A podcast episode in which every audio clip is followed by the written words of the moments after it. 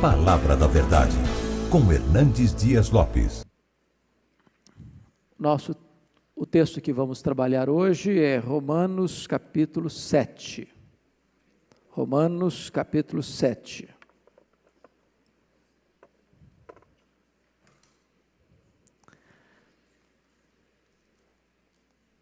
Peço que você abra sua Bíblia.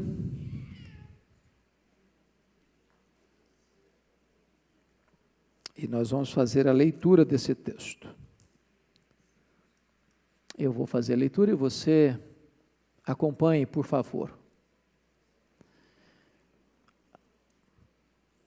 Paulo escreve o seguinte: Porventura ignorais, irmãos, pois falo aos que conhecem a lei, que a lei tem domínio sobre o homem em toda a sua vida? Ora, a mulher casada está ligada pela lei ao marido enquanto ele viver, mas se o mesmo morrer, desobrigada ficará da lei conjugal. De sorte que será considerada adúltera se vivendo ainda o marido unir-se com outro homem. Porém, se morrer o marido, estará livre da lei e não será adúltera se contrair novas núpcias. Assim, meus irmãos, também vós morrestes relativamente à lei, por meio do corpo de Cristo, para pertencerdes a outro, a saber, aquele que ressuscitou dentre os mortos para que frutifiquemos para Deus. Porque quando vivíamos segundo a carne, as paixões pecaminosas postas em reals pela lei operavam em nossos membros, a fim de frutificarem para a morte. Agora, porém, libertados da lei, estamos mortos para aquilo a que estávamos sujeitos, de modo que servimos em novidade de espírito e não na caducidade da letra. Que diremos, pois? É a lei pecado? De modo nenhum. Mas eu não teria conhecido o pecado senão por intermédio da lei, pois não teria eu conhecido a cobiça se a lei não dissera: não cobiçarás. Mas o pecado, tomando ocasião pelo mandamento, despertou em mim toda sorte de concupiscência, porque sem lei está morto o pecado. Outrora sem lei eu vivia, mas sobrevindo o preceito, reviveu o pecado e eu morri. E o mandamento que me fora para a vida, verifiquei que este mesmo se me tornou para a morte. Porque o pecado, prevalecendo-se do mandamento, pelo mesmo mandamento me enganou e me matou. Por conseguinte, a lei é santa e o mandamento santo e justo e bom. Acaso o bom se me tornou em morte? De modo nenhum, pelo contrário. O pecado, para revelar-se como pecado, por meio de uma coisa boa, causou-me a morte, a fim de que, pelo mandamento, se mostrasse sobremaneira maligno. Porque bem sabemos que a lei é espiritual, eu, todavia, sou carnal, vendido à escravidão do pecado, porque nem mesmo compreendo o meu próprio modo de agir, pois não faço o que prefiro e sim o que detesto. Ora, se faço o que não quero, consinto com a lei que é boa. Neste caso, quem faz isso já não sou eu, mas o pecado que habita em mim. Porque eu sei que em mim, isto é, na minha carne, não habita bem nenhum Pois o querer o bem está em mim, não porém o efetuá-lo. Porque não faço o bem que prefiro, mas o mal que não quero, este faço. Mas se eu faço o que não quero, o que eu não quero, já não sou eu quem o faz, e sim o pecado que habita em mim. Então, ao querer fazer o bem, encontro a lei que o mal reside em mim. Porque no tocante ao homem interior, tenho prazer na lei de Deus mas vejo nos meus membros outra lei que, guerreando contra a lei da minha mente, me faz prisioneiro da lei do pecado que está nos meus membros. Desventurado homem que sou, quem me livrará do corpo desta morte? Graças a Deus por Jesus Cristo, nosso Senhor. De maneira que eu, de mim mesmo, com a mente, sou escravo da lei de Deus, mas segundo a carne, da lei do pecado. Bom, eu acho que vocês concordam comigo que esse texto não é fácil. Aliás, Romanos 7 talvez seja a parte mais complexa de toda esta carta. E não há consenso, não há consenso entre os estudiosos sobre o significado ah, primário ah, do que Paulo está dizendo aqui. Qual a identidade desse homem que clama por libertação? Esse homem é um ímpio ou ele é um crente? Se for um crente, é um crente é, fraco ou é um crente maduro? Notem vocês que esse texto é, ele vai nos mostrar como é que nós lidamos com a questão da lei. Como é que eu entendo a lei na minha vida? E com respeito à lei, há, três maneiras de se lidar com a lei. Primeiramente, eu chamaria a maneira do legalista lidar com ela. O que é o legalista? O legalista é aquele que acha que é justificado ao observar preceitos externos da lei. Então ele acha que por guardar determinados mandamentos e preceitos da lei, ele é justo aos olhos de Deus. Mas como ele não consegue de fato guardar esses preceitos, sobretudo aqui dentro do coração, não externamente para os outros verem, ele se transforma num fariseu, onde ele se gloria, onde ele se enaltece, onde ele bate palmas para si mesmo, porque observa alguns aspectos externos da lei. Lá na época, você se lembra, guardar o sábado, lavar as mãos, é, não andar determinada distância no dia do sábado, não fazer isso, não fazer aquilo, e achavam que isso era a maneira correta de ser justo aos olhos de Deus. Então, esta é uma maneira errada de se lidar com a lei. Segunda forma errada era não agora mais os legalistas, mas os libertinos os libertinos diziam o seguinte: bom, a lei é um problema para mim, então eu desprezo a lei. Eu não quero saber da lei. Eu não quero ter nenhum julgo sobre mim. Eu quero viver uma vida solta, aberta, sem freios, sem limites, sem qualquer é, é, repreensão ou repressão. Quero dar curso aos meus desejos. E se você perceber, Paulo combate os libertinos ah, logo no capítulo 6, versículo 1. Que diremos, pois? Permaneceremos no pecado para que a graça seja mais abundante? Tinha gente querendo viver no pecado, para que então a graça de Deus pudesse operar com mais força. Não é a maneira correta de lidar com a lei. A terceira forma de lidar com a lei, que é a forma correta, é a forma cristã de lidar com a lei. Então veja bem, quando você está diante da lei de Deus, primeira coisa, você se deleita na lei de Deus, você é um cristão. Mas ao deleitar-se na lei de Deus, você chega a outra conclusão. Você não tem forças em você mesmo para cumprir essa lei. Você não acha que a lei tem problema, a lei não tem problema. A lei é boa, é justa, é santa, é espiritual. Então, o problema não está com a lei, o problema está com quem? Está comigo, meu coração.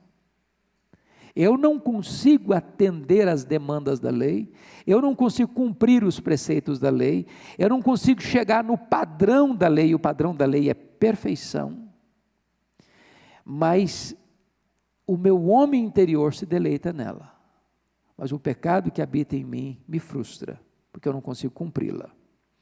Então, é, com esse pressuposto, esses três pressupostos, eu gostaria então que nós entrássemos no estudo desta carta. Então, olha comigo, por gentileza. Primeiro ponto, a libertação da lei. E Paulo vai lançar mão de uma imagem, de uma figura, de um emblema, ah, para ilustrar isso, a analogia do casamento. E aqui na analogia do casamento tem, em primeiro lugar, um princípio. Está no versículo primeiro. Porventura ignorais, irmãos, pois falo aos que conhecem a lei, que a lei tem domínio sobre o homem toda a sua vida. Enquanto o camarada vive do nascimento à morte, a lei tem domínio sobre ele. Não tem como ter lapsos na sua vida onde não, eu estou vivendo na fase da vida que a lei não tem nada a ver comigo, tem a ver com você. A lei domina você. A lei tem domínio sobre você. E a palavra domínio aqui é Kyrios, de Senhor. É da mesma palavra Senhor. Ela, ela tem controle, ela tem autoridade sobre a sua vida. Você transgrediu a lei, você tornou-se culpado diante da lei. Tem jeito. Enquanto você viver, a lei vai dominar sobre você. A lei vai ter domínio, autoridade sobre a sua vida. Isso é um princípio. Aí vem a ilustração Como é que ele ilustra esse princípio espiritual? Diz que a lei tem domínio sobre você durante toda a sua vida. Ele ilustra com a analogia do casamento. Versículo 2 e 3. Vamos ler comigo? Os 2 e 3, vamos lá? Ora, a mulher casada está ligada pela lei ao marido, enquanto ele vive. Mas se o mesmo morrer, desobrigado ficará da lei conjugal. De sorte que será considerada adúltera se vivendo ainda o marido unir-se com outro homem. Porém, se morrer o marido, estará livre da lei e não será adúltera se contrair novas nuvens. Paulo não está tratando de casamento aqui. Ele está ilustrando o princípio de que a lei tem domínio sobre você durante a vida inteira, com a analogia do casamento. Então, o que, que ele está dizendo? Ele está dizendo o seguinte: uma mulher casou, ela está ligada ao marido. Até quando? Enquanto é viver. Enquanto é viver. Agora, se ele morrer, ela não continua mais ligada a ele. Porque o casamento é para a vida toda, mas não para além da vida. Não para além da morte. Casamento é para aqui, não para lá. Agora, se esta é a analogia, a pergunta é: estou falando da lei e de mim, minha, a minha relação com a lei, a relação da lei comigo. Se ele lança mão da analogia do casamento, a pergunta é: quem é o marido e quem é a mulher nessa relação? Quem é o marido? Hã? Podem falar. Não, vamos passar um vamos pegar só a analogia por enquanto. Quem é o marido aqui na analogia? A lei. A lei é o marido. Quem é a mulher? Somos nós. Somos nós. Então pergunta: ah, até quando nós estamos ligados a esse marido? Hã? A vida toda. Segunda pergunta: quando é que nós ficamos desobrigados da relação com esse marido? Quando? Morte de quem? Hã? Olha aí, Paulo vai usar analogia, mas ele vai fugir um pouco da analogia, porque na analogia, quem morre aqui para a mulher ficar livre do casamento é o marido, certo? A mulher está ligada ao marido enquanto ele viver. Portanto, se ela se relaciona com outro homem enquanto o marido está vivo, o que, é que ela faz? Comete adultério. Mas se o marido morrer e ela casar com outro, tem problema? Não tem problema. Por que não tem problema? Porque a morte põe um ponto final no compromisso que ela tinha com aquele marido. A lei só tem domínio sobre você enquanto você vive. Morreu, não tem mais compromisso. Uma pessoa pode ser condenada pela lei no máximo da pena. Se a pessoa morreu, acabou a pena. A lei não domina sobre o morto. Só que na analogia agora, notem vocês, a, a lei é o marido. E eu pergunto a vocês, marido é bom ou ruim? Hã? Esse marido é maravilhoso. Pensa no marido bom. Pensa no marido perfeito. Pensa no marido perfeccionista, o cara não erra nunca. É um padrão de perfeição total. ISO 90 perto para ele. E esse marido é tão bom, tão bom, tão bom que ele não morre. tão bom que ele não morre. Aí Paulo precisa dar uma guinada na, na analogia dele para dizer o seguinte: quem é que morre?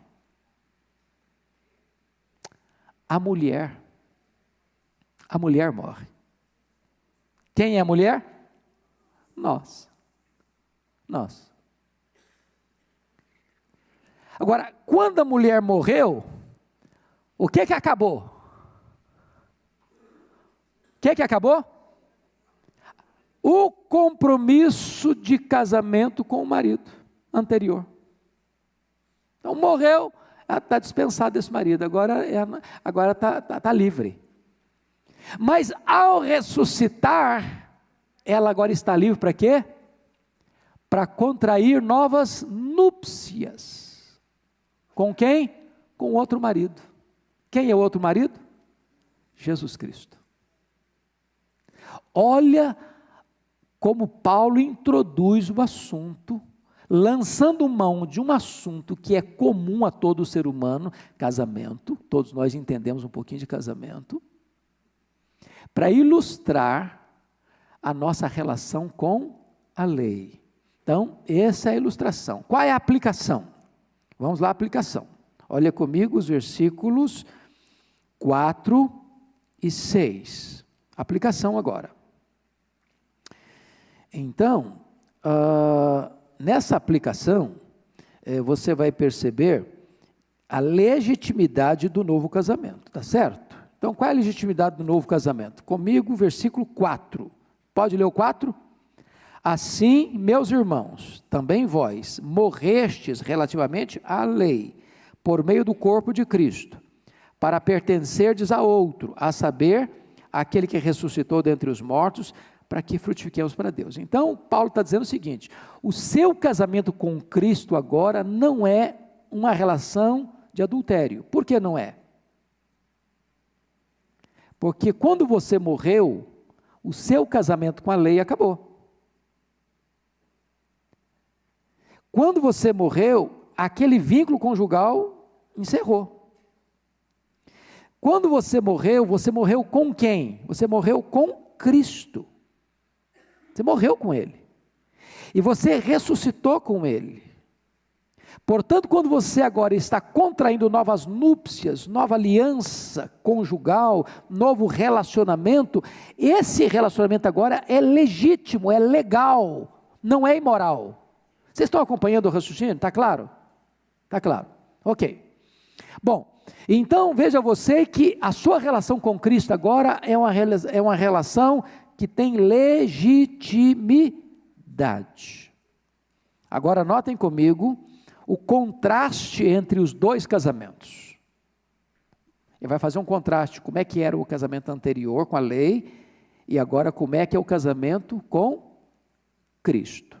Primeiro contraste está no versículo 5. Olha comigo, vamos ler o 5?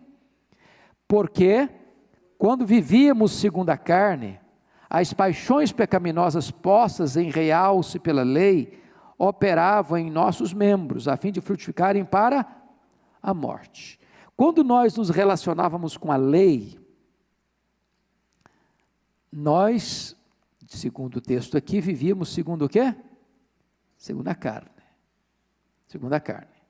As paixões pecaminosas postas em realce pela lei. O que significa isso? Você sabe que a nossa natureza tem assim uma espécie de atração por aquilo que é proibido? Percebem isso? Você diz para o menino assim, filho, aqui não pode mexer. Aí você sai, sabe qual é a tentação no coraçãozinho infantil que você acha que é puro? tem nada de pureza. É mexer no que você proibiu. Mas isso não é só criança, não, adulto também. Parece que aquilo que é proibido dá mais prazer. Parece que aquilo que é proibido mexe com as suas entranhas, com seus hormônios, com a sua cabeça, com seus sentimentos. Porque no momento em que a lei diz não faça, você é induzido a fazer. A lei, ao proibir, aguça dentro de você a consciência de pecado. E aí o que, que acontecia nesse casamento? Versículo 5 diz: é, ah, as paixões pecaminosas postas em realce pela lei operavam em nossos membros. Como assim? O que você vê, o que você escuta, o que você apalpa, o que você experimenta com o seu paladar o que você pega com a sua mão e faz, o que você anda para ir com seus pés, Ou seja, toda a máquina do seu corpo começa a laborar para atender aos seus desejos, às suas concupiscências, e tudo isso leva você para onde? Para a morte. Pois essa era a nossa relação turbulenta no primeiro casamento. Não é que o primeiro marido era ruim, não. O, marido, o primeiro marido era maravilhoso, mas o problema é que nós, a mulher, atabalhoada, complicadíssima, desorganizada, completamente rebelde, completamente submissa. E nesse casamento não tinha como dar certo, porque o marido é perfeito, perfeccionista, e nós todos atrapalhados. Agora vai fazer o contraste com o segundo casamento. Como é que foi o segundo casamento? Olha comigo, versículo 6. Agora, olha o porém. Porém é um contraste, é uma adversativa, certo? Então, ele está contrastando o casamento seu com a lei, com o casamento seu agora com quem? Com Cristo. Todo mundo, versículo 6, vamos lá. Agora, porém, libertados da lei, estamos mortos para aquilo a que estávamos sujeitos, de modo que servimos em novidade de espírito e não na novidade da lei. Então vamos parar um pouquinho para entender o que ele está querendo dizer aqui no versículo 6. Agora, porém, libertado. Por que, que, tá, por que, que você está libertado da lei? Porque você é o quê? Morreu. A lei era seu marido. A mulher está ligada ao marido até quando? Enquanto ele viver. A morte põe fim à união conjugal. Então você morreu. Agora, mortos para aquilo a que estávamos sujeitos. Como assim? Que negócio é esse? Eu estou morto para aquilo que eu estava sujeito, aquilo que me dominava. Dá uma olhadinha só o que nós olhamos na aula passada, capítulo 6, versículo 11. Alguém pode ler para mim? Em voz bem alta. Não, eu vou ler porque está sendo transmitido, o YouTube vai passar essa mensagem e é preciso que a pessoa que está aí nos acompanhando escute bem a leitura. Está escrito assim: Assim também vós considerai-vos mortos para o pecado mas vivos para Deus. Nós falamos na aula passada que você aqui, essa palavra considerar é uma palavra técnica para um registro legal, e que você devia andar com a certidão de óbito no bolso.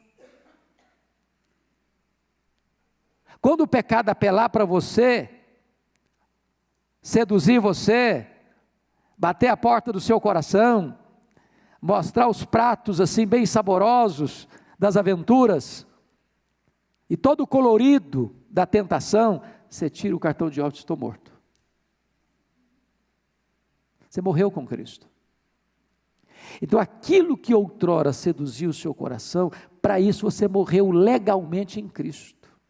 E é isso que ele está dizendo agora capítulo 7, versículo 6. Agora, porém, libertados da lei, estamos mortos para aquilo que estávamos sujeitos, de modo que servimos em novidade de espírito e não na caducidade da lei, da, da letra. Ou seja, agora não é mais uma letra fria que diz não faça.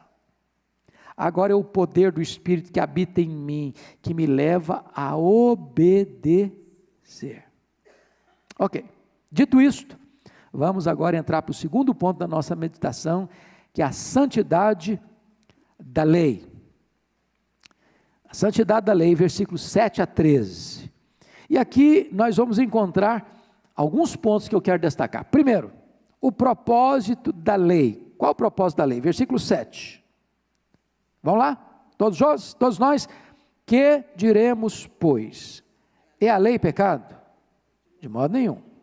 Mas eu não teria conhecido o pecado senão por intermédio da lei pois não teria eu conhecido a cobiça, se a lei não dissera, não cobiçarás. Qual o propósito da lei aí? Revelar o pecado. Meus irmãos, veja bem, vamos pensar, vamos pegar simples. Imagine que você que dirige seu carro aqui em São Paulo, tem placas de limite de quê? Velocidade. Na, na, na administração anterior, aqui na, aqui na, na Marginal, quanto que era? 70 por hora. Aí um novo prefeito foi eleito, passou para 90 por hora. Na gestão anterior, se você andasse a 90, o que, que seria? Infração. Mudou a legislatura, você pode andar 90. Se andar 90, está tá infringindo a lei? Não. Mas imagine que não tivesse placa nenhuma. Qual a velocidade que você devia andar? Não tem transgressão, não tem lei, não tem transgressão. Só tem transgressão, tem lei. Isso aqui não pode. Eu fiz. Você errou. Você transgrediu. Agora, se não tem regra, não tem o quê? Transgressão. Estão percebendo isso? Propósito da lei é trazer para você a consciência de que você é o quê? Pecador. Agora é curioso que Paulo traz à tona um dos mandamentos do Decálogo, versículo 7. O que, que ele diz? Mas eu não teria conhecido o pecado senão por intermédio da lei. Pois não teria eu conhecido a cobiça se a lei não o dissera. Paulo era um fariseu, vocês sabem disso. E o fariseu se gloriava na lei. Que lei? As coisas externas, que todo mundo podia ver. Então, o que é um fariseu? O camarada que anda assim para todo mundo ver que ele é santo. Ele se veste de maneira diferente, ele lava as mãos na hora de comer, não come qualquer coisa, ele tem cuidado de guardar determinados preceitos do sábado, ele vive para impressionar as pessoas com as coisas externas. Paulo era um fariseu. Mas até o dia que ele pousou os olhos no décimo mandamento. Qual é o décimo mandamento? Não comer cobiçarás. Por que, que não citou o primeiro, o segundo, o terceiro, o quarto, quinto, sexto, sétimo, oitavo, nono? Por quê? Só citou o décimo. Porque o décimo mandamento, distinto dos nove primeiros, é subjetivo. Os nove primeiros mandamentos da lei de Deus são mandamentos objetivos. Qual, qual a diferença? Aquilo que é objetivo está na cara, todo mundo vê todo mundo nota, todo mundo percebe. Aquilo que é subjetivo, quem, quem vê? Quem vê? Só Deus. Só Deus. Irmãos, nós estamos aqui nesse ambiente tão bonito. Talvez esteja passando na cabeça de alguém aí coisas horrorosas agora. E você está com um sorriso bonito. Na sua cabeça tem coisa horrorosa. Quem está vendo isso? Só Deus. Só Deus. Então pergunta a vocês: quando você fica no espelho do décimo mandamento, que é subjetivo, e você sabe que Deus está vendo o que o homem não pode ver, aí você cai na real. Falei, eu sou um pecador mesmo, sabia?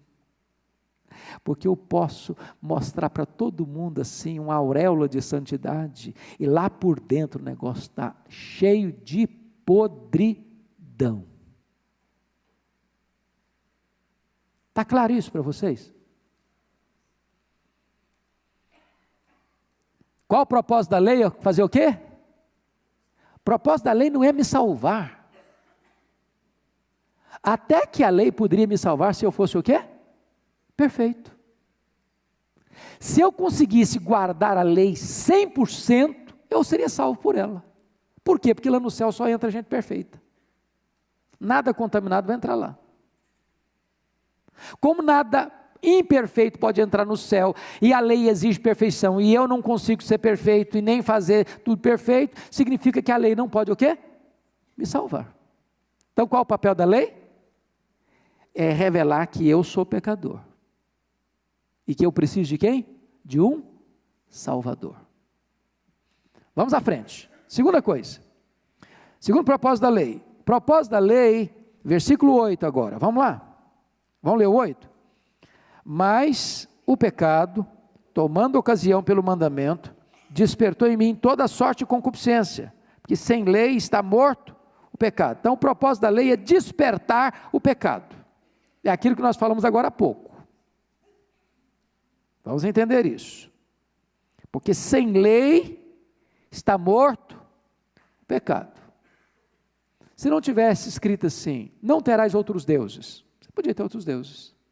Se tivesse escrito assim, não tivesse escrito assim, não farás para ti mais escultura, você podia fazer mais escultura. Se não tivesse escrito assim, não tomarás o nome do Senhor teu Deus em vão, você podia falar palavrão, tomar o nome de Deus em vão. Se não tivesse escrito assim, honra teu pai e tua mãe, você podia honrar pai e mãe. Se não tivesse escrito assim, não matarás, você podia matar. Se não tivesse escrito assim, não adulterarás, você podia adulterar.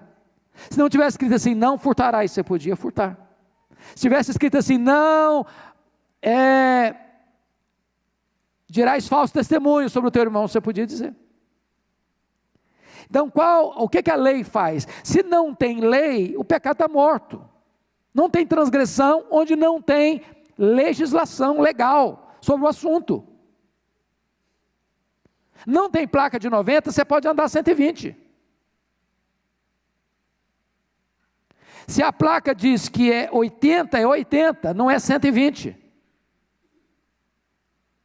Em outras palavras, é a lei que regulamenta essa questão, que traz a você a consciência, não apenas de revelar o pecado, mas despertar o pecado. É isso que ele está dizendo no versículo 8.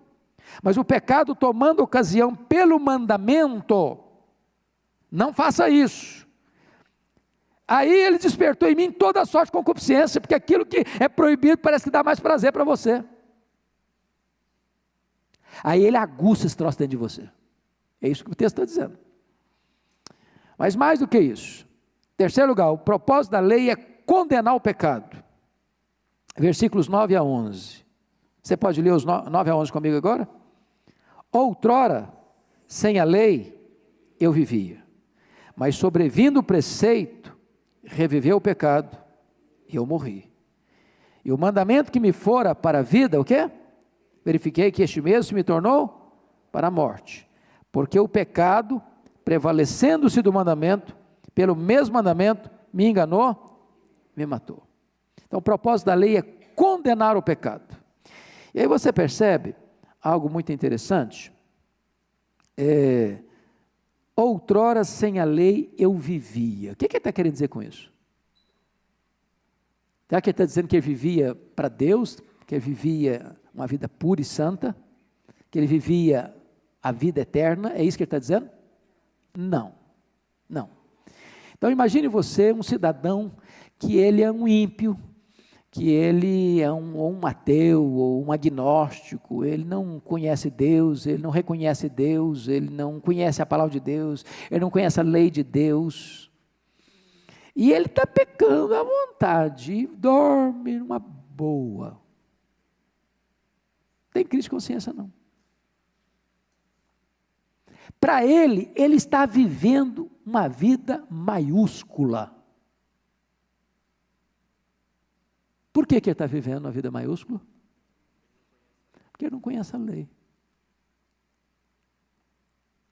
É isso que está escrito aqui. Outrora sem a lei eu vivia. Eu achava que estava tudo bem comigo. Até o dia que a lei me disse: olha, isso aqui é pecado. Isso aqui é transgressão. Isso aqui leva à morte. Mas sobrevindo o preceito, ou seja, a lei, reviveu o pecado. Ah, bom, agora eu sei que é pecado. E agora você parece que tem mais uma pitadazinha para desejar, porque está proibido. E aí o que, que aconteceu ao reviver o pecado? Eu morri. E o mandamento que me fora para a vida, porque o mandamento é para quê? Para a morte ou para a vida? É para a vida. Deus não dá uma ordem para você, não faça para te matar. Ele dá uma ordem para você, não faça para te livrar de quê? Da morte. Não é isso? Quando a placa foi colocada ali a 90, não é porque você se arrebente na muralha.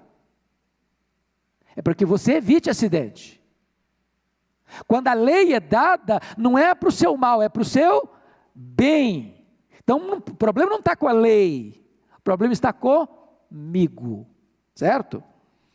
Agora notem vocês, versículo 11: porque o pecado, prevalecendo-se do mandamento, pelo mesmo mandamento, me enganou. Então, o que, que ele está dizendo que o pecado faz com a gente? Hã? Nos engana. Alguém tem dúvida que o pecado engana?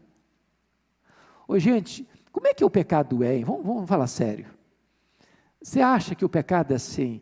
O diabo aparece com você com um tridente, rabudo, chifrudo,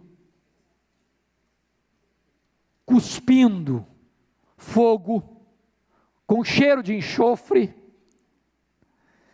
e mostra a carranca, a caveira, e o inferno com todo o seu tormento, com fogo e ranger de dentes, diz o seguinte: olha, se você pecar, é isso que você vai ter.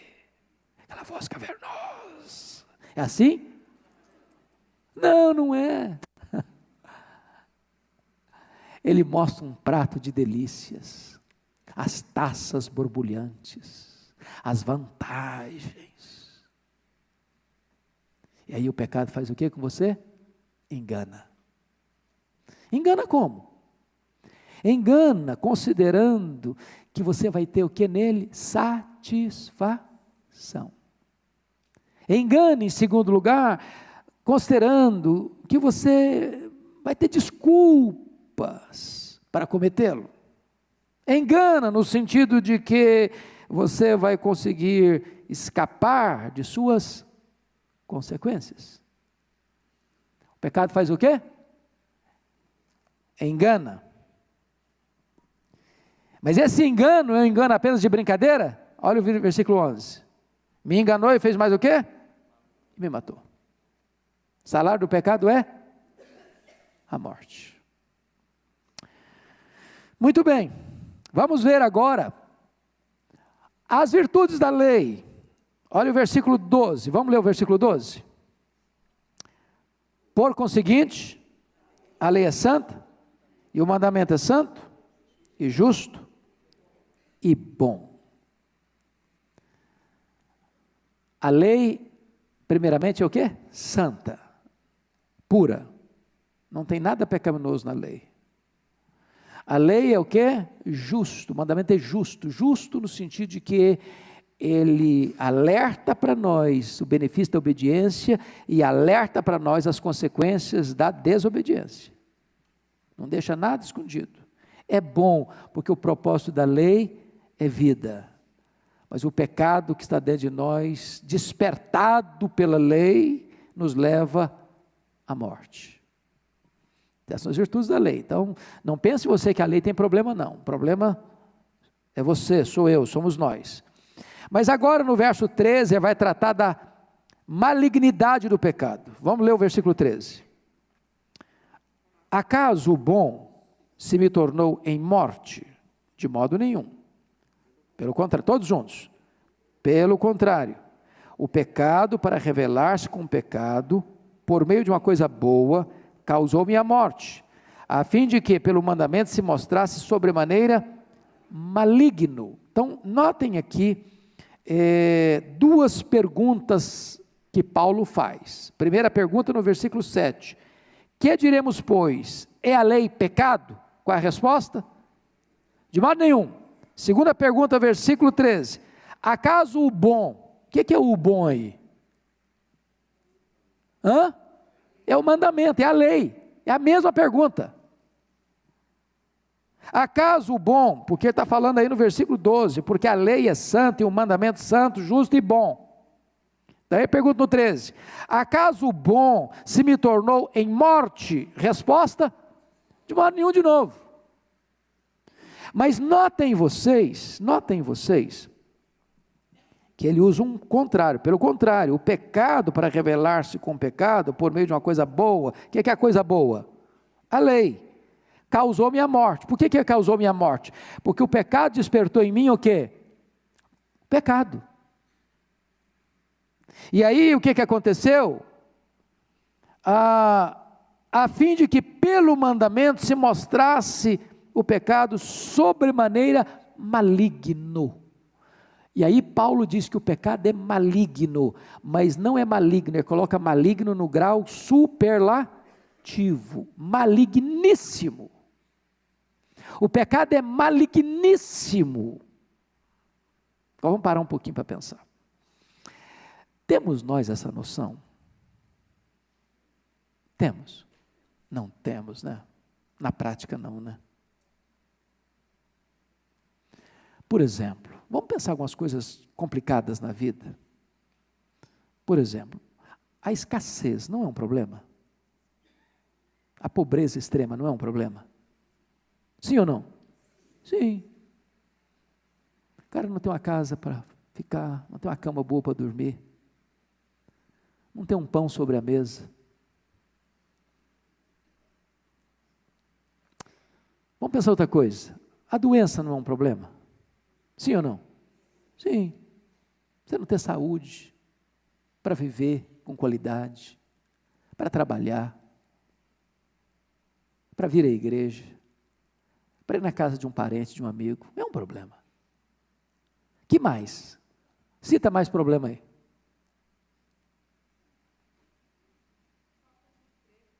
Falta de trabalho, falta de emprego, desemprego é um problema? É um problema grandíssimo. Que mais?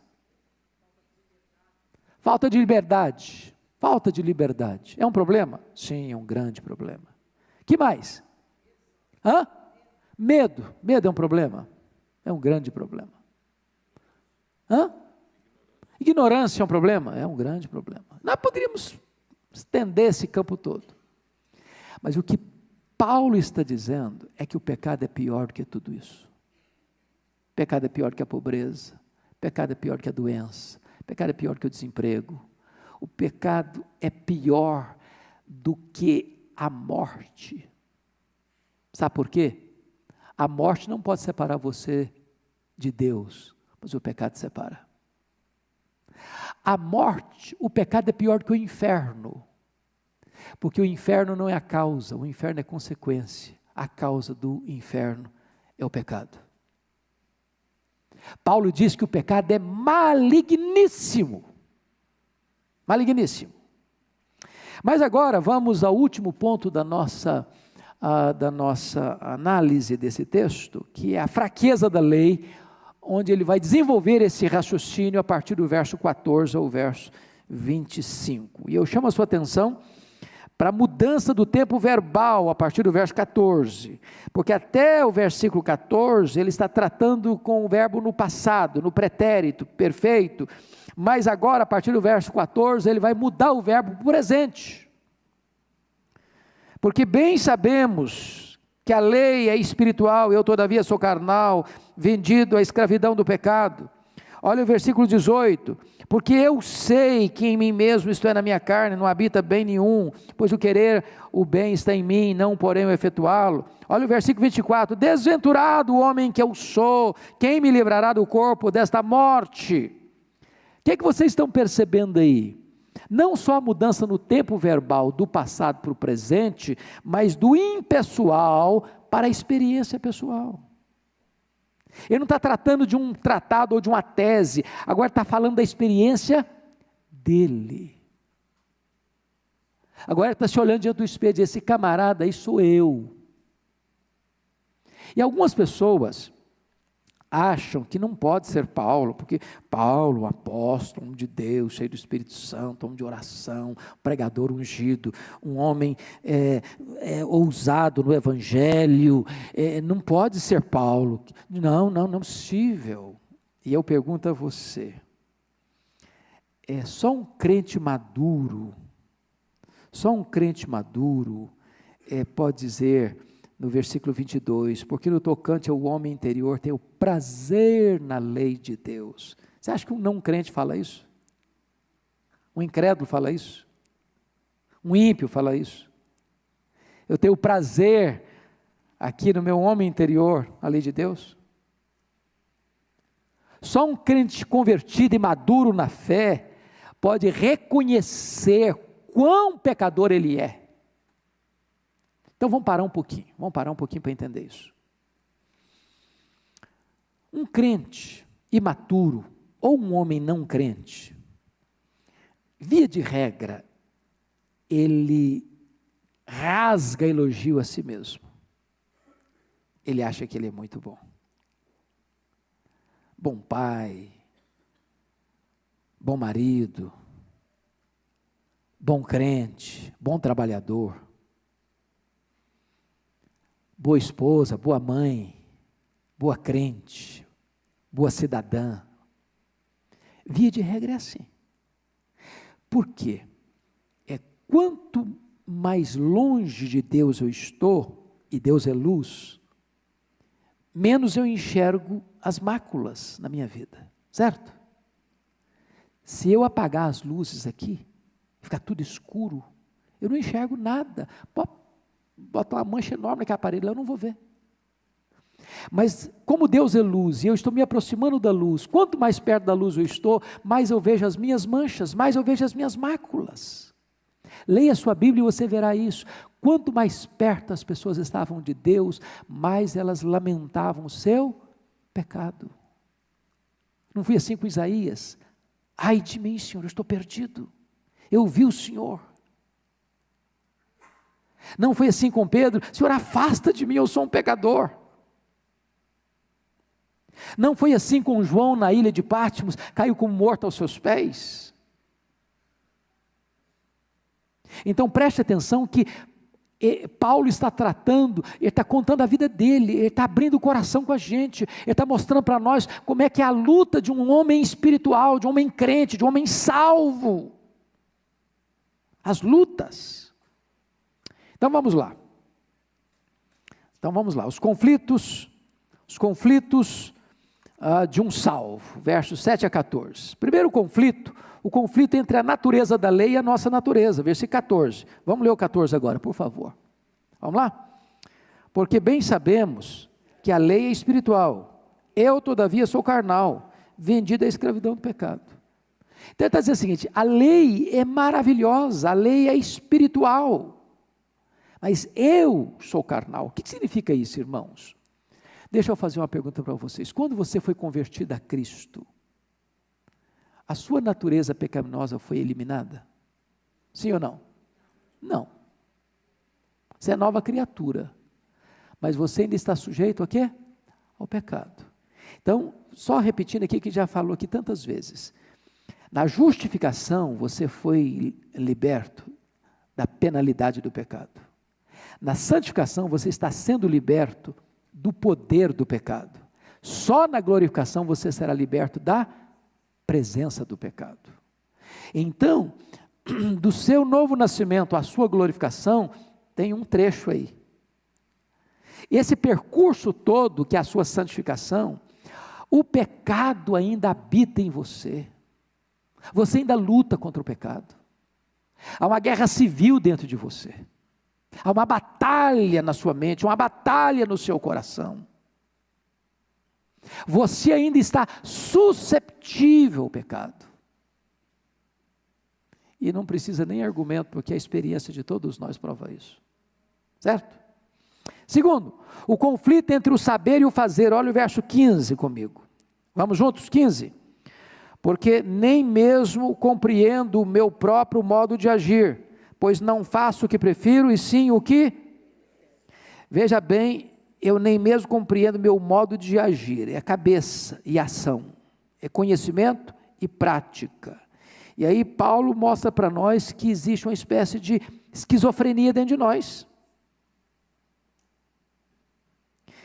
Pois não faço o que prefiro, e sim o que detesto. Ô, gente, isso é uma coisa louca, porque quando você e eu pecamos, você e eu não pecamos por ignorância. Verdade? Nós sabemos que é errado. E a gente faz. Olha a esquizofrenia. Olha o ser paradoxal, contraditório. Que sabe, e sabe que é errado, e sabe que a consequência é a morte, e ainda faz. É aqui o conflito entre o saber e o fazer. Eu sei e ainda faço. E ele chega a dizer algo chocante para nós aqui. O que é chocante para nós aqui? Pois não faço o que prefiro, e sim o que detesto o que odeio. Eu sei que é errado, e, e eu, eu sei que eu preferiria isso, mas eu acabo fazendo aquilo. Terceiro conflito: Conflito entre liberdade e escravidão, versículos 16 e 17. Leia comigo os dois versículos, por favor. Ora, se faço o que não quero, consinto com a lei que é boa. Neste caso, quem faz isso já não sou eu, mas o pecado que habita em mim. Quando eu peco, eu estou consentido com uma coisa. A lei é o quê? Boa. A lei está me ensinando a fazer o certo. A lei está me dando orientação para eu fazer, para receber vida. E eu faço o contrário. Porque, na verdade, o que me leva a fazer o contrário é o pecado que habita em mim. Essa é a grande tensão. Mas agora vamos olhar um outro aspecto, a impotência do velho homem. A impotência do velho homem, versículos 18 a 20. Primeiramente, a consciência de sua fraqueza. Olha o versículo 18 comigo. Vamos juntos? Porque eu sei que em mim, isto é, na minha carne, não habita bem nenhum. Pois o querer o bem está em mim, não porém o efetuá-lo. O que, que quer dizer que o que eu sei que em mim, isso é na minha carne, carne aqui é meu corpo? Não, carne aqui é a minha natureza pecaminosa. E ele está usando o conhecimento novo, porque eu sei, isso é fruto de conhecimento e fruto de experiência. Eu sei que na minha carne, na minha natureza pecaminosa, não habita bem nenhum. Pois o querer fazer bem, querer fazer o bem está em mim, que em mim aqui? O mim, crente, convertido, nasceu de novo, o novo homem. Não porém efetuá-lo, porque tem dentro de mim dois homens, o velho homem e o novo homem, duas naturezas, a velha natureza e a nova natureza. Tem dentro de mim uma guerra civil entre a carne e o espírito. Então, o meu eu a minha natureza pecaminosa, a minha carne, vai me inclinar para onde? Para o certo ou para o errado? Para o errado. Então, Paulo está dizendo aí a consciência da fraqueza. Segundo, a consciência da contradição, versículo 19. Vamos para o 19 agora. Vamos juntos? Porque não faço o bem que prefiro, mas o mal que não quero, esse faço. A gente poderia botar esse versículo no final de toda vez que nós pecamos.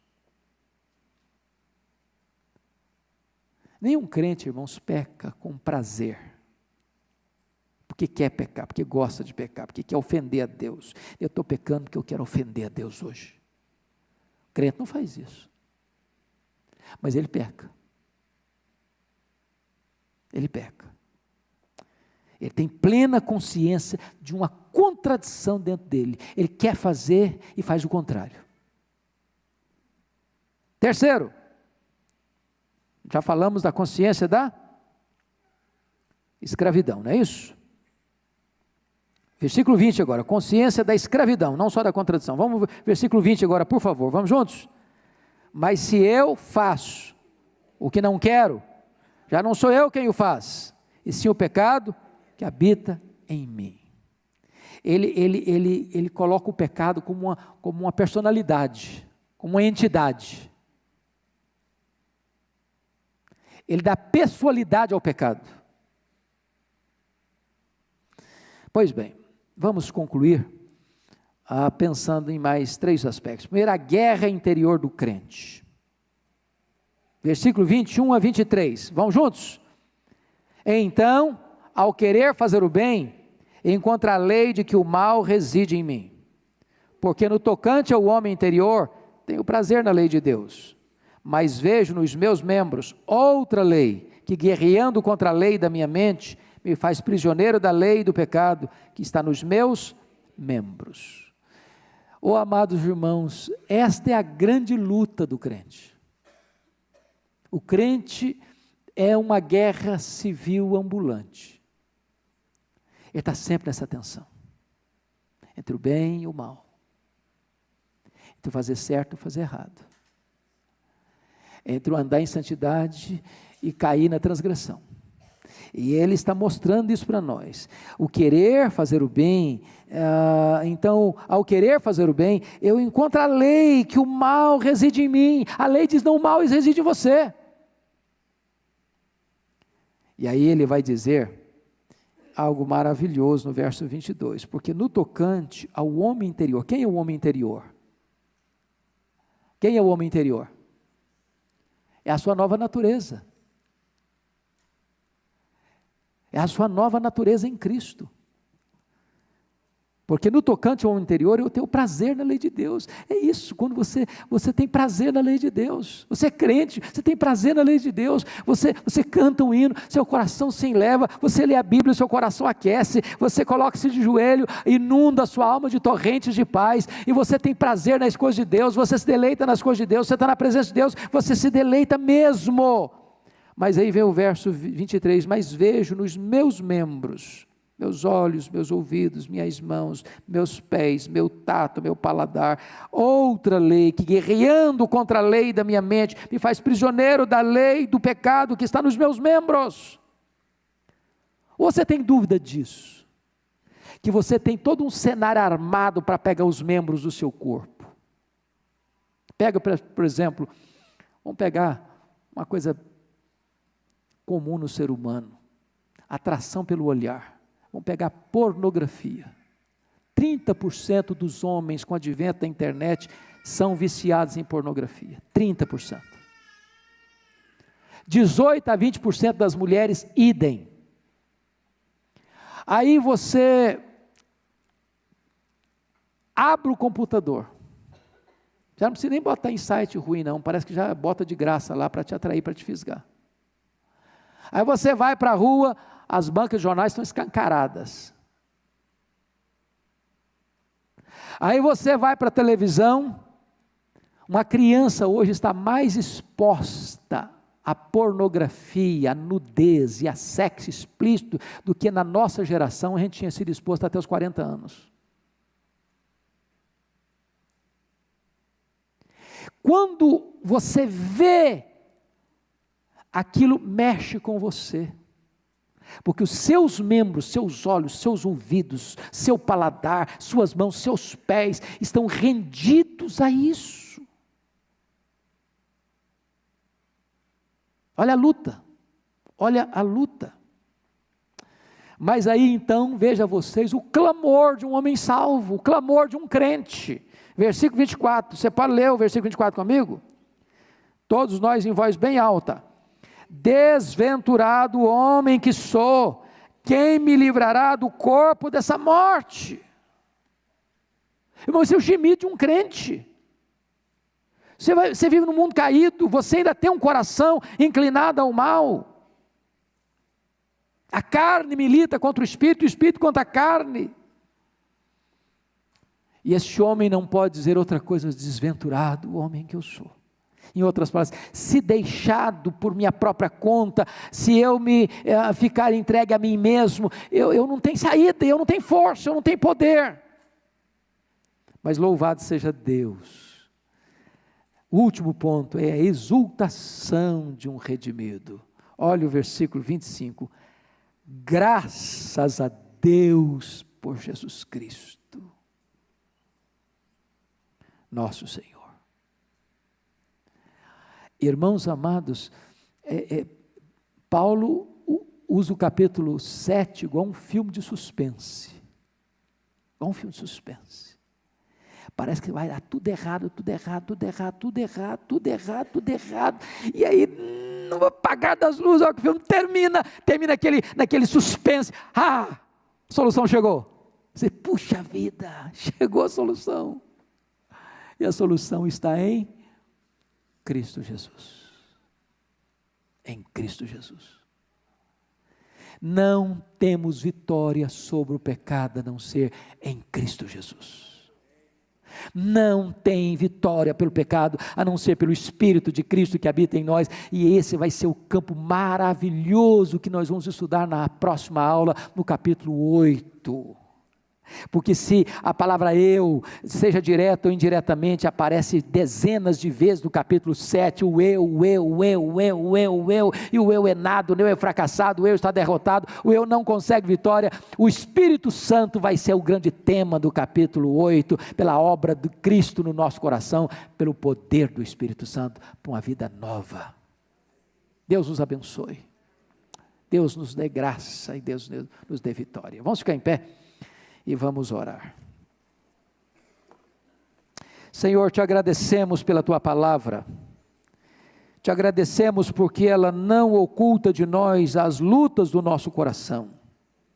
Te agradecemos porque ela revela que um homem salvo, que um homem crente, que um homem maduro na fé, também tem lutas no seu coração mas rendemos glórias e louvores ao teu nome, porque em Jesus Cristo a porta da libertação foi aberta, a escravidão foi quebrada, e pelo poder do teu Espírito Santo, nós podemos não só nos deleitar na tua lei, mas obedecê-la. Louvado seja o teu nome, em nome de Jesus. Amém.